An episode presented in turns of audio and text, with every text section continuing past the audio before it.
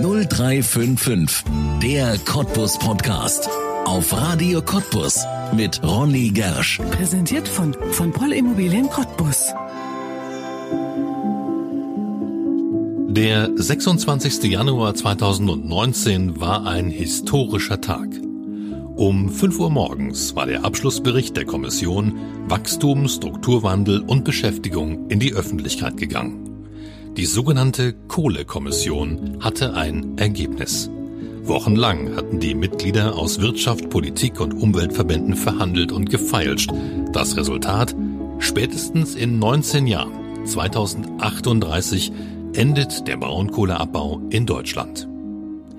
Jährlich 55 Millionen Tonnen Kohlendioxid bleiben der Atmosphäre erspart, wenn allein die drei Kraftwerke in der Lausitz abgeschaltet werden.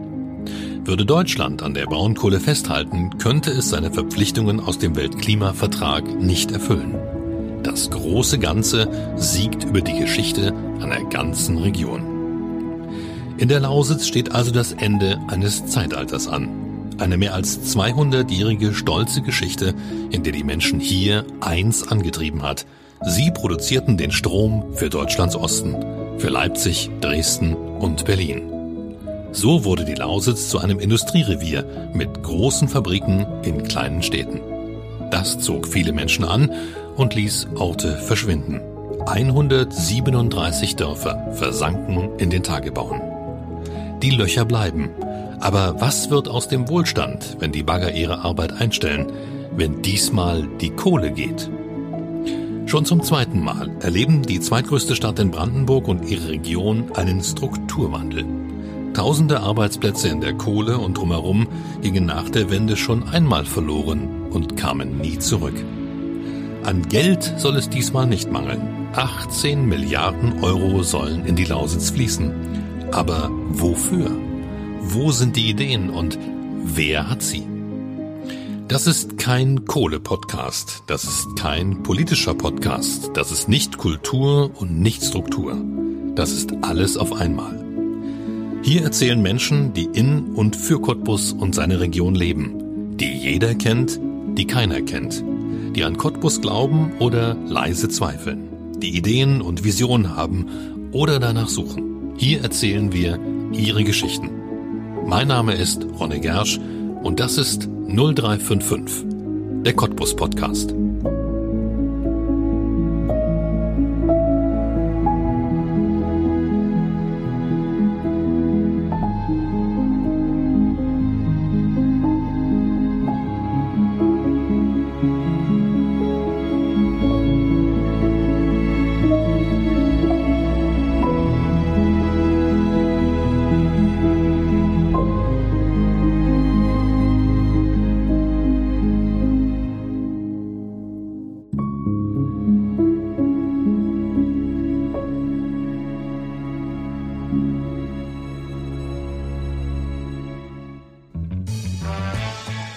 So ist 0355 vor genau 30 Folgen im letzten Jahr gestartet mit genau diesen zwei Minuten. Eineinhalb Jahre später werden nun der Kohleausstieg und der Strukturwandel endlich in Gesetze gegossen. Am 3. Juli wird im Bundestag und im Bundesrat über die finanzielle Absicherung des Wandels der Lausitz abgestimmt. Ein großer Tag für unsere Region, wieder ein historischer Tag.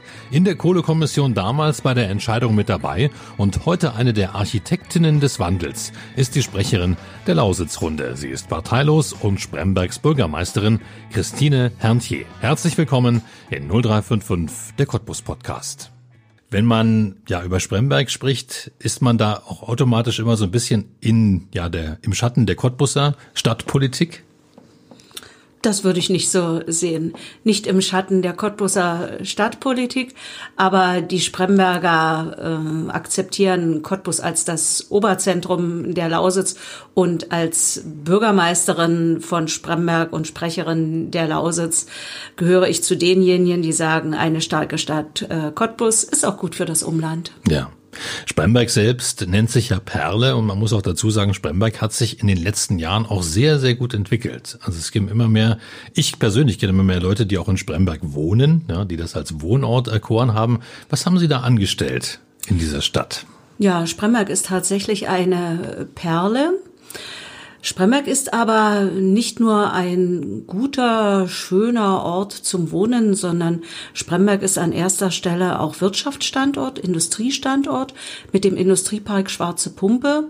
Und die Stadt Spremberg hat in den letzten Jahrzehnten wieder gut von der Industrie gelebt, auch gut von der Kohle- und Energieindustrie gelebt und äh, konnte dadurch die Stadt gut entwickeln. Insbesondere haben wir ja den Vorteil in Spremberg, dass wir eine gut erhaltene, kleine, schnuckelige Innenstadt haben und das zieht den einen oder anderen an. Wir weisen schöne Eigenheimgebiete aus und das animiert erfreulicherweise den einen oder anderen auch nach Spremberg zu ziehen oder in Spremberg zu bleiben. Ja. Ist die Anbindung nach Cottbus dafür ein Thema? Also auch da hat sich ja einiges getan mit der Ortsumgehung und auch mit der ja, zweispurigen Straße, die nach Spremberg zumindest auf großen Streckenteilen führt. Also je nach Tageszeit äh, brauche ich 15 Minuten bis zu 30 Minuten, um im Zentrum von Cottbus zu sein. Und ich wohne auch mitten in, äh, in Spremberg. Das ist, wenn man mit dem Auto fährt, eine akzeptable, eine akzeptable Zeit. Ja. Äh, es fährt auch regelmäßig der Zug. Die Anbindung nach Cottbus würde ich als gut einschätzen. Ähm, aber unsere Region, die Anbindung an die Metropolregion und damit meine ich nicht nur Berlin, da gibt es schon noch viel zu tun. Aber die Anbindung nach Cottbus ist okay. Ja. Sie sind Bürgermeisterin und Sie sind parteilos. Das heißt, Sie haben sich nicht in ein Amt drängen lassen, sondern Sie wollten das so. Vielleicht können wir diese Geschichte mal anfangen zu erzählen. Wie kam das dazu, dass Sie gesagt haben, das ist ein Posten, den hätte ich gern? Nun, ich habe ja über 30 Jahre meines Berufslebens in der Industrie verbracht, überwiegend in der Textilindustrie. Da hängt auch heute noch mein, äh, mein Herz immer noch dran. Aber das, damit könnte man jetzt Stunden füllen, etwas über die Geschichte der Textilindustrie in der Nachwendezeit äh, zu erzählen. Jedenfalls das von mir äh, gegründete und geführte Unternehmen Spremberger Tuche hat im Jahr 2012 dem Wettbewerbsdruck, insbesondere aus Fernost, aber auch aus der Türkei, nicht mehr standhalten können. Und es ist die Entscheidung gefallen, das Unternehmen wird geschlossen. Also keine Insolvenz, keine Pleite, sondern äh, der Beschluss, das Unternehmen Unternehmen zu schließen. Danach war ich eine Zeit lang in der Metallindustrie äh, tätig und habe mich dann aber aus meiner Textilzeit mit dem ernsthaft, nicht nur mit dem Gedanken getragen, sondern ernsthaft damit beschäftigt, habe sogar schon Türkisch gelernt, äh, zu äh, türkischen Geschäftspartnern ähm, neue Beziehungen aufzubauen und da meinen neuen, meine neue Berufstätigkeit äh, zu starten. Und in dieser Zeit ähm, bin ich, nachdem mein Vorgänger am Amt, äh, Klaus-Peter Schulze, in den Bundestag gewählt wurde, gefragt worden, und zwar von der SPD und von den Linken, ob ich mir vorstellen könnte, als Bürgermeisterin zu kandidieren. Das hatte ich schon mal überlegt im Jahr 2002 und ich bin ja gebürtige Sprembergerin und liebe meine Stadt. Und ich konnte mir das vorstellen. Und siehe da, die Spremberger konnten sich das auch vorstellen. Und äh, so bin ich mit dem Traumergebnis, alle äh, Wahlbezirke gewonnen zu haben, allerdings in der Stichwahl, seit äh, Januar 2014 Bürgermeisterin von Spremberg. Und ja, ich mache es immer noch sehr, sehr gerne, egal wie viel Stress jeden Tag kommt. Ja. Haben Sie mit dem Arbeitsaufwand gerechnet? Ich meine, Sie machen das jetzt in einer Zeit, da ist man ja nicht nur Bürgermeisterin einer Stadt, sondern man muss in die weite, weite Zukunft denken durch den Strukturwandel und den Kohleausstieg. Also ich muss mal sagen, ich bin ja nicht verwöhnt. Äh, die Spremberger Tuche, die haben ja in sogenannter rollender Woche gearbeitet, also sieben Tage, 24 Stunden ich war das gewohnt, dass man zu jeder Tages- und Nachtzeit, wenn irgendetwas ist oder von früh bis spät, Nachtzeit ist nicht so häufig vorgekommen, äh, dass man da äh, arbeiten muss und auch arbeiten kann. Jedoch muss ich sagen, äh, dass in den letzten zwei Jahren die Arbeit als Bürgermeisterin eine äh, derartige Intensität angenommen hat, was natürlich viel mit meinem Engagement in der Lausitzrunde und mit meiner Tätigkeit in der Kommission Wachstum, Strukturwandel und Beschäftigung zu tun hat.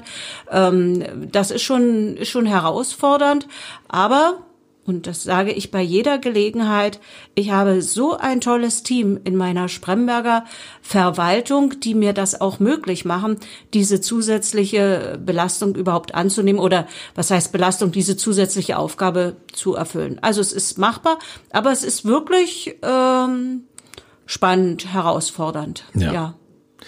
Wie viele Stunden arbeiten Sie denn am Tag? So im Schnitt, kann man das beziffern?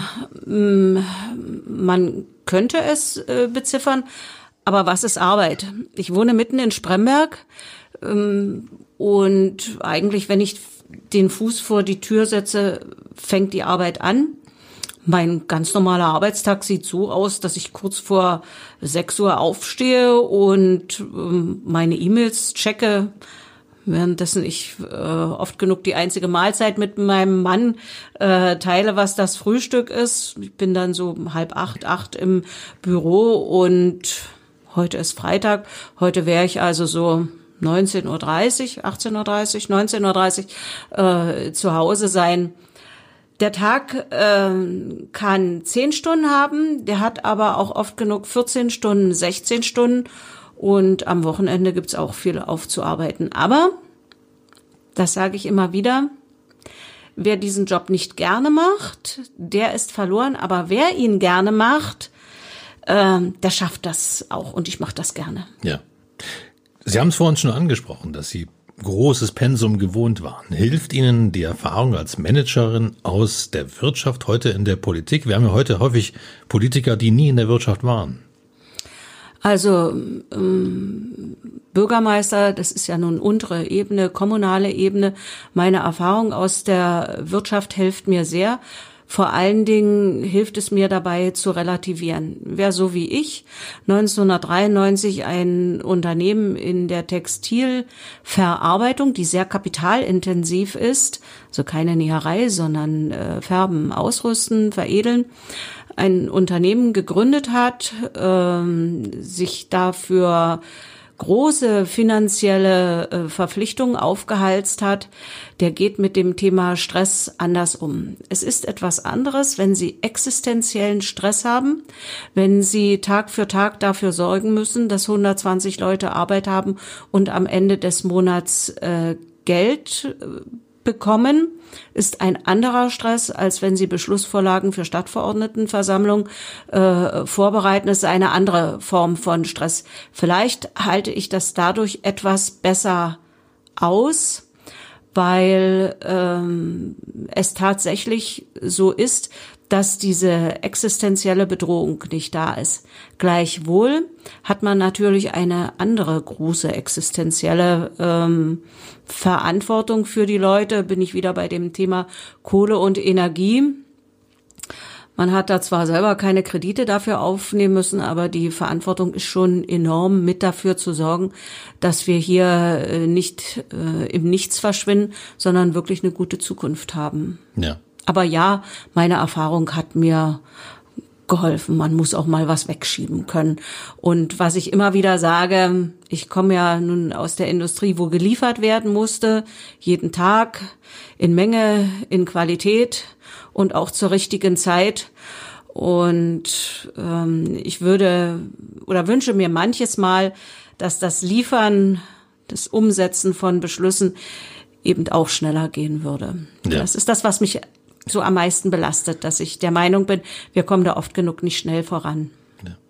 Nun ist das der Podcast der Lautzer Macherinnen und Macher. Sie sind eine Macherin, ja nicht nur für Spremberg, sondern auch für die Lausitz. Warum sind Sie da gefragt worden? Wissen Sie das?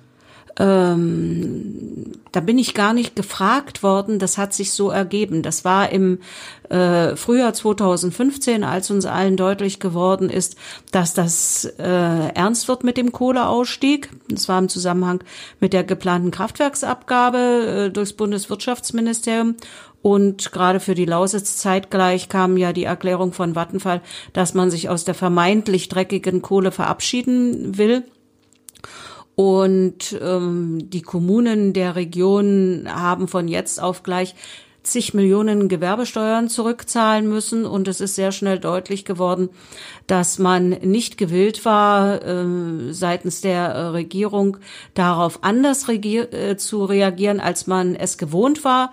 Das heißt, man hat also zu uns gesagt, ja, müsst ihr ähm, Sonderbedarfsergänzung beantragen, dafür müsst ihr die Gewerbesteuern erhöhen, dafür müsst ihr die freiwilligen Leistungen äh, zusammenstreichen. Und das ging uns allen so, den Kommunen in Sachsen so, den Kommunen in Brandenburg so. Und wir haben gesagt, das können wir nicht so hinnehmen. Es muss andere Antworten auf diese Herausforderung geben. Wir stellen uns diesem ganzen Thema Strukturentwicklung. Und das war zu Anfang ein relativ kleiner Kreis von äh, Verbündeten. Es war aber von Beginn an immer Brandenburg und Sachsen. Also Hoyerswerda und Weißwasser waren mit dabei. Cottbus war mit dabei gewesen, Spremberg.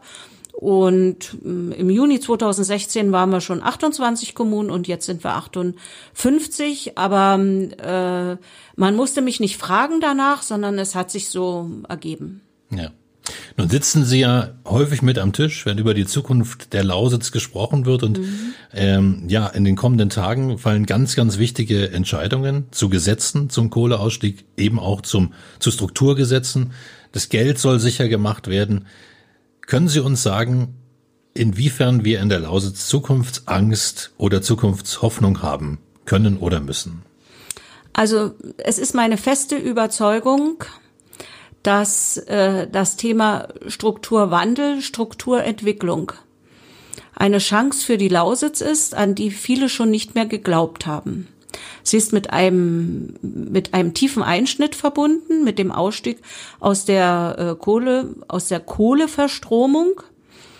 Ähm, das fällt uns schwer, weil es sind viele, ähm, viele Biografien sind damit verbunden. Aber wenn wir ehrlich sind, waren wir doch so ein bisschen aufs Abstiegsgleis geschoben. Und ähm, diese Forderung, die ja auch eine Forderung der Bürgermeister war, wir wollen dann aber auch Chancen haben und wir wollen an der Strukturentwicklung, am Strukturwandel beteiligt werden, der ähm, hat eben dazu beigetragen, dass in der Kommission Wachstum, Strukturwandel und Beschäftigung dann Wege aufgezeigt wurden, wie dieser Strukturwandel gelingen kann. Auch ganz konkret für die Lausitz. Deshalb, ähm, es gibt Chancen für die Lausitz, sich gut zu entwickeln. Das wird jetzt in ein Gesetz gegossen. Aber auch das ist bekannt. Ähm, es ist nicht so, dass die guten, umfassenden, ausgewogenen Empfehlungen der Kommission komplett in den Gesetzen abgebildet werden. Auch mir fehlen wichtige Instrumente. Ich musste schon große Kompromisse machen in der Kommission. Ich bin ja mit dem Ziel Revierkonzept der LEAG in die Verhandlungen reingegangen, bin mit 38 rausgekommen, habe dem zugestimmt und jetzt ist es eben so, dass ich äh, zur Kenntnis nehmen muss mit anderen.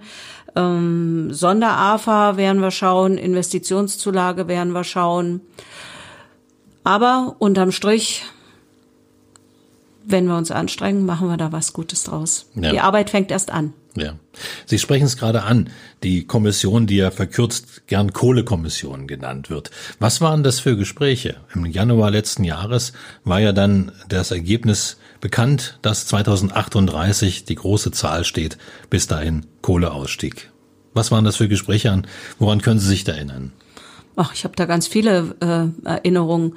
Ähm, es waren, äh, je weiter wir in unseren Beratungen vorangeschritten sind, ähm, eine große Einigkeit in der Kommission zu verspüren. Wir waren wirklich getrieben davon, etwas abzuliefern, etwas, was die Regierung vorher nicht zustande gebracht hat. Die Regierung hat es nicht, beziehungsweise in den Koalitions Verhandlungen hat man es ja nicht fertiggebracht, sich auf ein Kohleausstiegsdatum und auf Maßnahmen zur Strukturentwicklung zu einigen. Wir hatten uns alle diesem Ziel verschrieben. Deshalb kam es ja dann mit einer Ausnahme auch äh, zu der übergroßen Zustimmung zum Bericht. Und je weiter die Verhandlungen vorangeschritten sind, äh, ist es auch ein immer gleichberechtigteres äh, Zusammenarbeiten gewesen. Das war für mich eine neue äh, Situation mit äh, Wissenschaftlern, mit äh, Mitgliedern der Bundesregierung, quasi auf Augenhöhe am Tisch zu sitzen. Aber wir haben uns da gut ergänzt. Für mich persönlich war das seit meiner Studienzeit die Zeit, wo ich am meisten gelernt habe. Ich habe das auch äh, als wirklich bei der ganzen Arbeit und das war wirklich, es war eine Heidenarbeit, aber ich habe das auch als persönliches äh, Geschenk empfunden, weil ich meinen eigenen Horizont so erweitern konnte.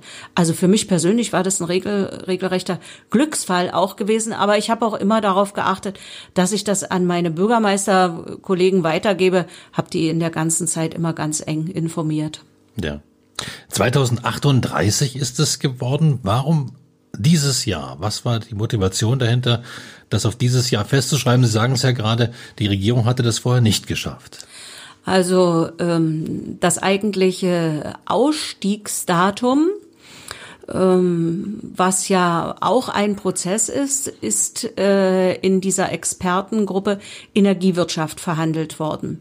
Das ist äh, wirklich ähm, mit dem entsprechenden äh, Sach- und Fachverstand aufgezeichnet worden. Wie kann es denn im besten Fall gehen?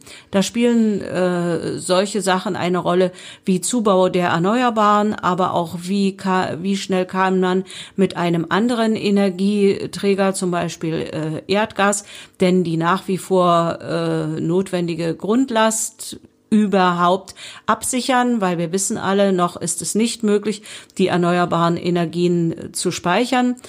Äh, es ist viel über das Thema Strompreise äh, gesprochen worden. Es gab Einschätzungen der Bundesregierung, wie schnell man die Trassen bauen kann. Das alles hat dazu geführt, dass die Leute, die diesen Part verhandelt haben, äh, gesagt haben, 38 kann man sich vorstellen.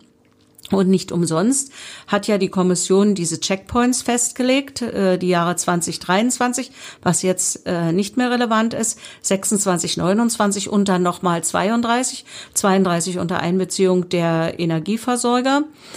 Ähm, so ist es zu dem Datum 38 gekommen. Und äh, die Herausforderung war eben, wie kann man in diesem Zeitraum, der ja ein sehr kurzer ist, das hört sich immer lang an, aber es sind jetzt nur noch 18 Jahre, wie kann man in dieser Zeit das erreichen, dass die zweifelsohne wegfallenden Industriearbeitsplätze in diesem Bereich adäquat ersetzt werden. Und im Übrigen haben wir uns im Laufe der Zeit darauf verständigt, zu sagen, dass die Wertschöpfung äh, ersetzt wird.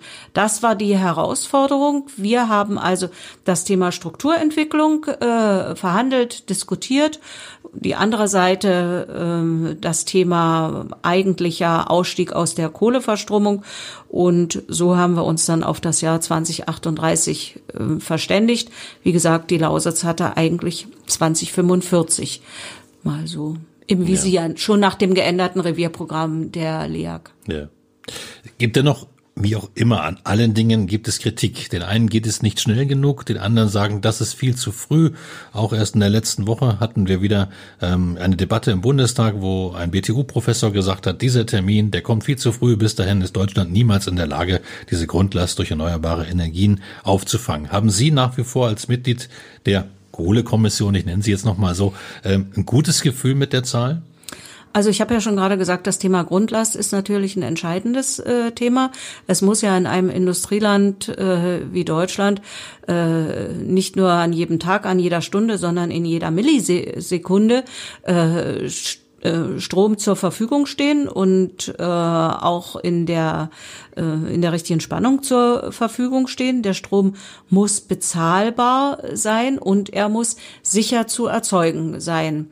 Und es ist so, äh, nach wie vor ist nicht des Pudels Kern äh, geknackt oder gefunden, um äh, die zweifelsohne schon jetzt ausreichend vorhandene Energieerzeugung aus erneuerbaren äh, Energien jederzeit verfügbar zu machen und dass das Ganze auch noch bezahlbar ist. Ähm, deshalb äh, sind diese Checkpoints so wichtig.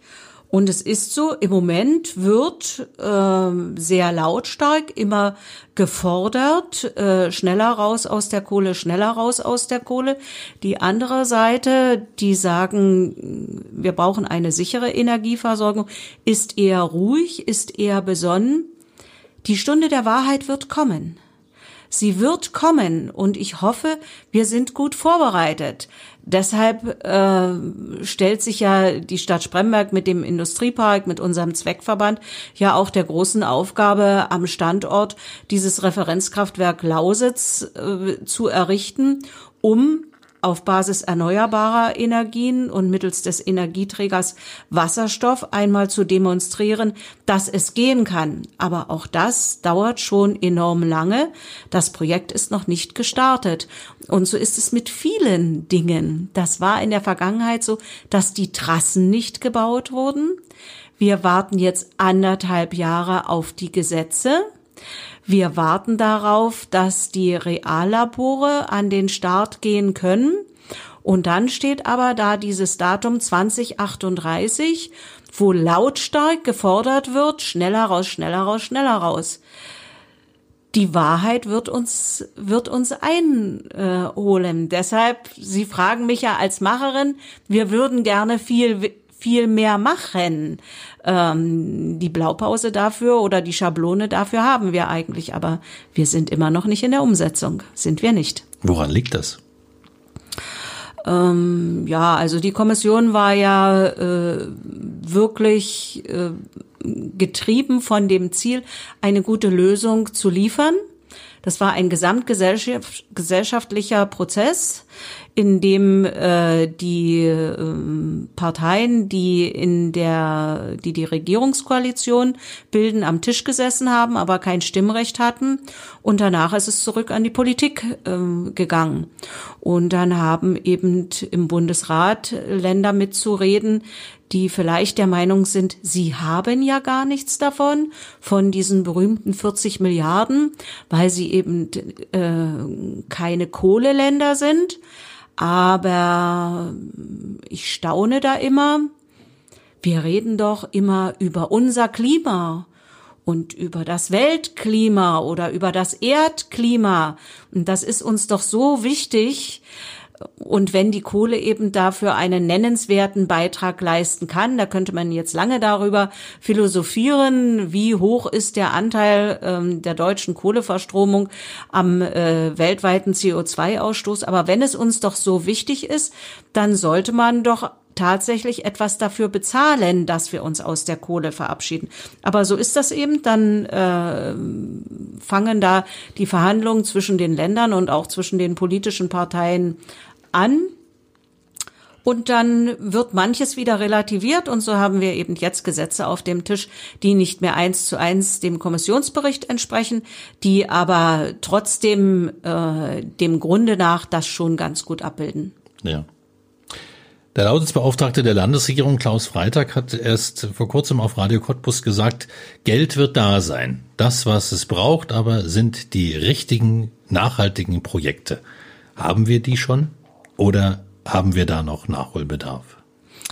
Also für die Stadt Spremberg kann ich sagen, dass wir äh, mit dem Thema äh, Referenzkraftwerk Lausitz, das möchte ich an der Stelle nochmal sagen, weil mir das auch immer so entgegenschlägt. Na ja, ihr in Spremberg, ihr bekommt ja das Wasserstoffkraftwerk. Also wir haben das Projekt selbst entwickelt und dieses Referenzkraftwerk, äh, dieser Prototyp, der äh, wird und soll tatsächlich am Industriepark Schwarze Pumpe, genau auf der Landesgrenze, äh, entstehen. Aber dieses Projekt ist von Anfang an so angelegt, dass wenn es denn hochskaliert wird auf 300, 500 MW je Kraftwerk, dort gebaut werden soll, wo jetzt die aktiven Kohlekraftwerke sind. Es soll ein Wasserstoffkraftwerk in Jenschwalde, eins in Boxberg und eins in Schwarze Pumpe geben, um diese Idee nochmal zu erklären. Ja, ja. Das ist mit Sicherheit ein Projekt, ähm, was dem Thema Energiewende gerecht wird und was auch Industriearbeitsplätze schaffen wird.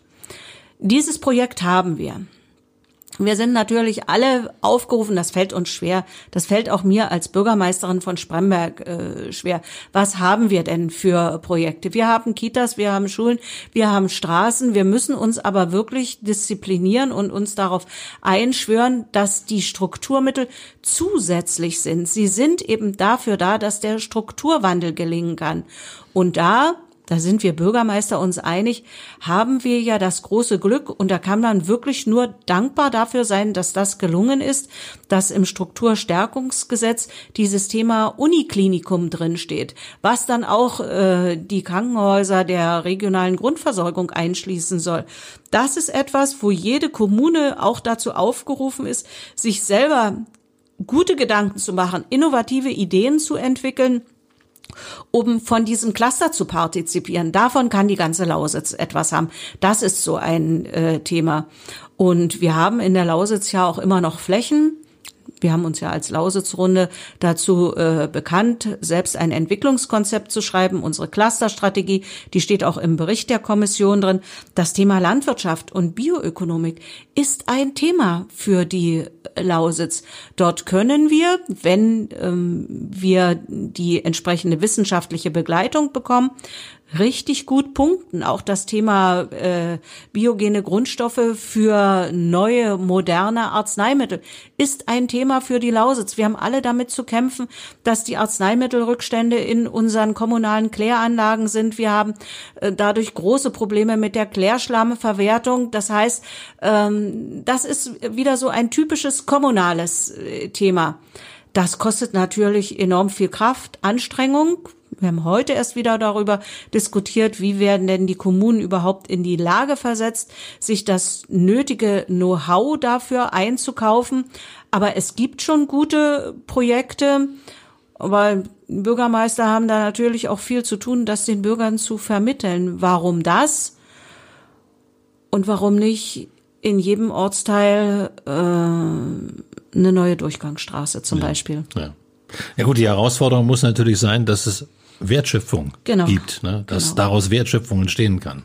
Klar, aus einer Bahnlinie, die man baut, entsteht auch Wertschöpfung, genau. wenn eben Menschen genau. hierher kommen. Das bringt mich auch gleich zum nächsten Thema, nämlich zum Thema äh, Strukturwandel durch Menschen. Wird es uns gelingen, Menschen für die Lausitz zu begeistern, von weiter weg hierher zu ziehen? Denn die wird es ja brauchen. Wir brauchen ja beispielsweise, wenn Sie gerade über das Klinikum sprechen, dann brauchen wir ja Fachkräfte, die wir wahrscheinlich nicht alle in der Lausitz finden und auch nicht alle hier ausbilden können. Also Sie haben ja gerade schon mal äh, Infrastruktur erwähnt, Bahn. Äh, zu der Geschichte gehört natürlich auch, dass Menschen gut pendeln können. Die Lausitz hat ja einmal die Herausforderung durch den Strukturwandel, aber wir haben ja schon einen dramatischen demografischen Wandel. Wir wollen nicht weiter Menschen verlieren und dazu gehört, dass Menschen pendeln können. Deshalb sind die Straßenbauprojekte und auch die Bahnprojekte enorm wichtig für uns. Begeisterung für die Lausitz, einmal, dass Menschen hierher ziehen, ja, aber das nehme auch ich persönlich wirklich wahr. Ich hätte es nicht für möglich gehalten, wer sich so alles für die Lausitz interessiert. Äh, seien es äh, Wissenschaftler aus Deutschland, äh, aber auch viele äh, ausländische Wissenschaftler, wirklich aus der ganzen Welt, die interessieren sich dafür. Wer schon alles in, in dem alten Rathaus von Spremberg in meinem kleinen Büro gesessen hat, das ist wirklich interessant. Aus China, aus Japan, aus Portugal, aus Finnland, aus Südamerika, rund um uns rum. Sowieso, das ist wirklich interessant. Und viele fragen auch gerade nach unserem kommunalen Bündnis. Und in unserem Gremium Lausitzrunde führen wir ja auch immer unsere großen Beratungen durch und wir werden noch in diesem Jahr äh, auch eine Beratung äh, durchführen, die mit dem großen Thema Wissensgesellschaft zu tun hat, weil das gehört auch mit dazu. Wenn man interessant sein will und wenn man Leute interessieren will für die Lausitz, dass man denen zeigt, hallo, wir äh, befassen uns wirklich mit Themen hier, die man sonst eigentlich eher aus Großstädten äh, kennt. Also ich bin da wirklich positiv überrascht ähm, darüber, wer sich auch mit mir so austauscht äh, dazu. Da, heute hat man ja keine Brieffreundschaften mehr, heute hat man ja E-Mail-Freundschaften, aber das ist schon äh, hochinteressant und das trägt natürlich dazu bei, hoffentlich, dass Menschen, die hier ihre Heimat hatten, dass die zurückkommen, aber dass sich auch andere für uns interessieren, weil das hat die Lausitz auch, das hat die einfach nötig, die Lausitz. Input von Menschen, die mal weg gewesen sind, die was anderes gesehen haben, die andere Erfahrungen gemacht haben. Das tut uns ganz einfach äh, gut. Aber ich nehme das wahr, ganz stark, ja. ja. Aber müssen wir genau mit diesen ja, Vorteilen und mit dieser Schönheit der Lausitz vielleicht noch ein bisschen mehr klingeln? Wenn wir sehen, Berlin ist übervoll, die Menschen finden dort keine Wohnungen mehr, aber ich sehe in Berlin keine einzige Kampagne, kommt doch an die Lausitz. Hier haben wir den Platz und die Wohnungen. Ah, ja, was müsste man alles noch machen? Also ich klingle ja Tag ein, Tag aus äh, äh, für die Lausitz. Das ist auch ein großes Anliegen unserer Bürgermeister, dass wir sagen, äh, wir müssen etwas für unser Image tun. Aber es ist einfach so. Ich denke, das hat sich gewandelt. Die Lausitz ist in die Wahrnehmung gerückt. Wer hat uns vor dem Thema Kohle wahrgenommen? Wir waren eben hier so der Kohlepott. Den konnte man doch eigentlich abbackern, nicht? Wer hat es uns denn gedankt, dass wir unsere schöne Lausitz hier um und umgewühlt waren? Haben um und umgewühlt haben. Haben wir ein Dankeschön dafür bekommen? Nein, man hat den Strom äh, genommen und schaut jetzt noch so ein bisschen abschätzig äh, auf uns, dass wir nicht davon lassen wollen, weil wir nicht so ohne weiteres davon lassen können, weil auch wir brauchen ja unsere Lebensgrundlage. Aber auch das erfahre ich ganz persönlich. Die Lausitz wird jetzt viel mehr wahrgenommen als in den Wetterberichten. Wir müssen natürlich etwas daraus machen. Wir müssen das Thema am Köcheln halten. Die äh, Zeit des Jammerns und Darbens ist vorbei. Jetzt kommt es darauf an, das war ja eine Frage von Ihnen, wirklich gute Projekte äh, zu entwickeln und auch zu kommunizieren und da, das nehme ich auch an mir selber wahr, vielleicht sind wir da so ein bisschen zu bescheiden oder trauen uns ganz einfach nicht, ähm, mal wirklich auch mal eine ganz innovative Idee oder von mir aus eine verrückte Idee äh, auszusprechen, auch auf die Gefahr hin, dass man da vielleicht mal ausgelacht oder angelacht wird. Ging mir heute erst wieder so. Ich habe gesagt, ja, das Thema Wasserstoff in Spremberg ist eins ähm, war und die Ortsteile, Spremberg hat 14 Ortsteile, die klagen alle zurecht die Anbindung an den ÖPNV äh, ist nicht gut und da fährt nur der Schulbus und äh, wir kommen nicht weg aus dem Dorf. Lass uns doch äh, da etwas aufsetzen. Da krieg auch ich gleich die Antwort, das werden Sie schon sehen, da steigt keiner ein in den Wasserstoffbus. Naja, wenn ich so rangehe, dann wird das natürlich nichts. Aber das ist so richtige Kernerarbeit der Bürgermeister. Und so hat auch jeder seine Projekte. Aber wir brauchen richtig gute Projekte und wir brauchen Leute, die das für uns kommunizieren. Und äh, da hat sich was getan. Doch, ja. doch, wir werden anders wahrgenommen. Doch. Und der Lausitzer an sich? Nimmt der sich auch anders wahr? Oder glauben Sie, dass auch hier nochmal ja, so ein bisschen Überzeugungsarbeit und vielleicht auch ein bisschen mehr Schwung. Sie sprechen es gerade an mit dem Jammern. Vielleicht muss, müssen wir ein bisschen mehr nach vorn schauen. Wünschen Sie sich das?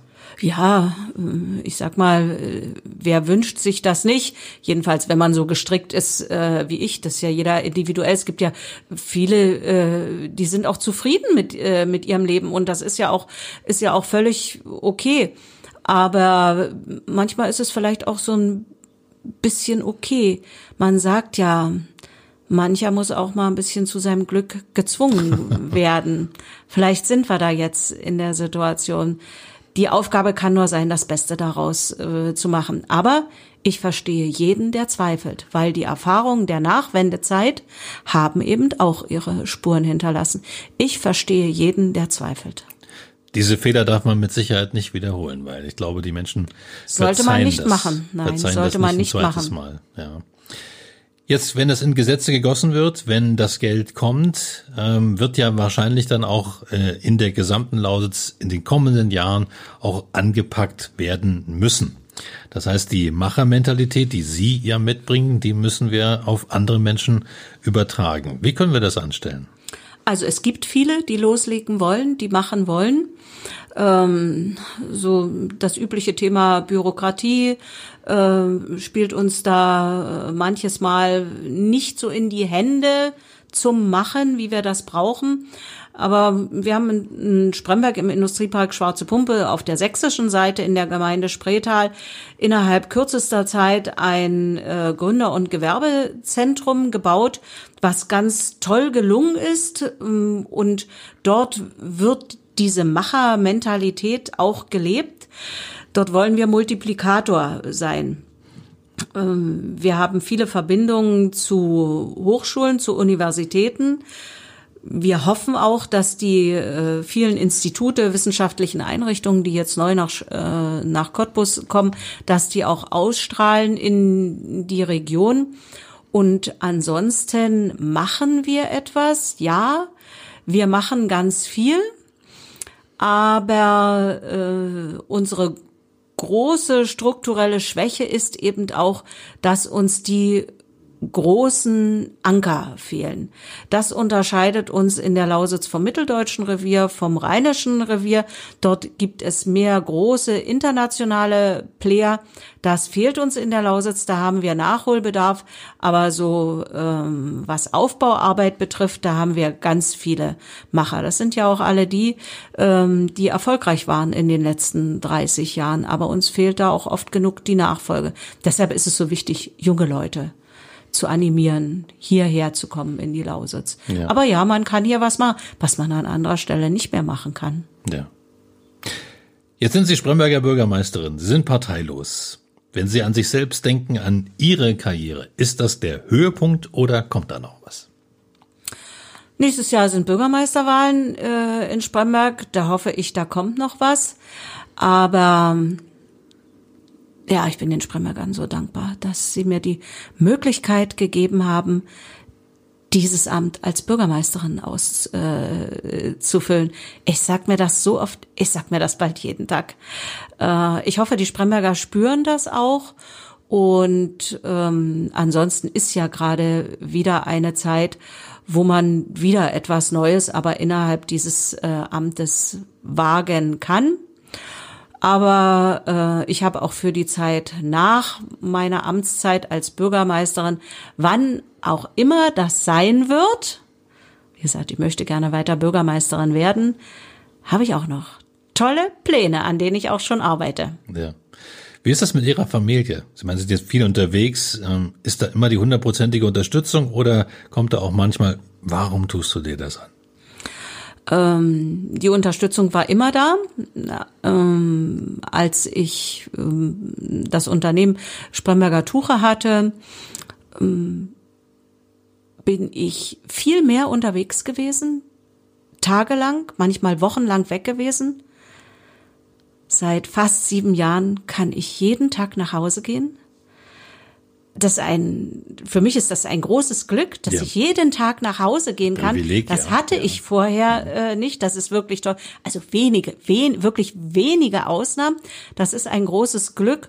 Und ansonsten äh, bin ich ja immerhin schon 43 Jahre verheiratet und mein Mann, der hat schon ähm, gemeinsam mit meinem Mann haben wir schon viel erlebt und auch einiges durchgemacht. Ähm, gerade wenn ich so an existenzielle Krisen der Spremberger Tuche denke, das Verständnis äh, dafür ist da. Meine Tochter ist mit ihrer Familie vor zwei Jahren zurückgekommen und die sagt auch immer zu mir, Mom, das war doch so gut, dass wir zurückgekommen sind. Endlich sind wir wieder äh, zusammen, weil auch da waren wir über hunderte von Kilometern getrennt. Und jetzt schaffe ich das immer noch mal irgendwie zwei, dreimal in der Woche doch vorbeizuschauen und meine Enkelkinder zu sehen. Also alles gut. Ja. Dann haben Sie aber sozusagen ja auch in der eigenen Familie ein wunderbares Beispiel von dem, was Sie gerade gesagt haben, nämlich, dass wir es schaffen müssen, Menschen wieder zurückzuholen. Es ist ja auch eine riesige Tragik eigentlich, dass Familien genau. nach der Wende so auseinandergerissen mhm. wurden, um überhaupt zu überleben. Ja. Ähm, welche Argumente können Sie denn ähm, ja jemandem geben, der jetzt sich so mit dem Gedanken schwanger trägt, na, vielleicht gehe ich doch wieder zurück in meine Heimat? Ja, also ähm, fast jeder Bürgermeister hat ja so eine Rückkehrerinitiative. Ich habe die auch äh, und gerade meine Tochter hat mir äh, zu Beginn gesagt, mach das bloß nicht, nur Rückkehrer. Es sind doch auch so viele hier geblieben. Äh, lass uns doch lieber was Gemeinsames machen. Und das habe ich dann auch gemacht. Ähm, die Spremberger Rückkehrerinitiative heißt Heme Fehlste, wie wir eben hier so reden. Und die sagen mir oder die liefern mir eigentlich die Argumente. Das ist die Familienfreundlichkeit, das ist die Sicherheit, das ist die Natur. Ganz witzig ist immer, kommen viel aus Großstädten. Ähm, also ich kann auch in Spremberg überlegen. Äh, Kriege ich alles, äh, was ich brauche? Ich bin sogar schneller damit fertig. Aber es werden auch so die Defizite aufgezeigt, äh, könnte ein bisschen mehr Gastronomie sein. Kultur ist ein äh, großes Thema, daran muss man arbeiten. Und, und das hat wieder was mit unserem Thema Strukturwandel zu tun, hier ist der Hotspot einer der größten gesellschaftlichen Herausforderungen, die es im Moment gibt. Mal von Corona abgesehen. Nicht, das ist ja ein, ein Schlag. Damit hat ja nun wirklich keiner ja, ja. Äh, gerechnet. Aber wir sind hier so im Zentrum einer gesellschaftlichen Diskussion. Wie wollen wir zukünftig leben? Wie wollen wir mit ihr, mit unserer Umwelt umgehen? Wie wollen und können wir äh, unseren Lebensunterhalt bestreiten? Hier ist das nicht theoretisch, sondern hier findet das praktisch statt. Und ich denke schon, dass sich Leute dafür interessieren. Ja. Das muss ich auch aus Sicht eines Journalisten sagen. Das ist eine unglaublich spannende Region. Ja. Wer darf schon live dabei sein? Genau. Wir sind es. Genau. Wir können uns das anschauen, wie sowas geht, wenn man ja für das Klima eine ganze Region umbaut. Christine Hantier, vielen Dank, dass Sie da waren in 0355. Ich wünsche Ihnen, dass Sie ja weiterhin in ihrer Machermentalität viele anstecken, damit es für sie einfacher ja. wird. Mhm. Ja, also Macher werden ja manchmal auch gebremst, weil andere nicht so schnell machen wollen, aber ich glaube, sie machen das wirklich ganz gut und toi toi toi für das, was jetzt kommt. Ich habe die besten Mitstreiter mit meinen Bürgermeistern und, das sage ich zum Schluss nochmal, ohne meine Verwaltung könnte ich das alles nicht machen. Ein großes Dankeschön. Vielen Dank, dass Sie mich eingeladen haben. Vielen Dank, dass Sie da waren. Dankeschön. Das war 0355, der Cottbus Podcast mit Stolz präsentiert von von Poll Immobilien Cottbus und du kannst diesen Podcast abonnieren, um keine Folge zu verpassen. Auf 0355.de findest du alle Links zu iTunes, sämtlichen Android Apps zu Spotify und zu Soundcloud und natürlich auch alle 30 Folgen, die es inzwischen von 0355 gibt. Oder aber du hörst uns als Radioshow auf Radio Cottbus jeden Sonntag von 10 bis 12 und jetzt auch immer montags ab 20 Uhr in der Wiederholung. Mein Name ist Ronne Gersch. Ich bedanke mich fürs Zuhören. Bis zum nächsten Mal.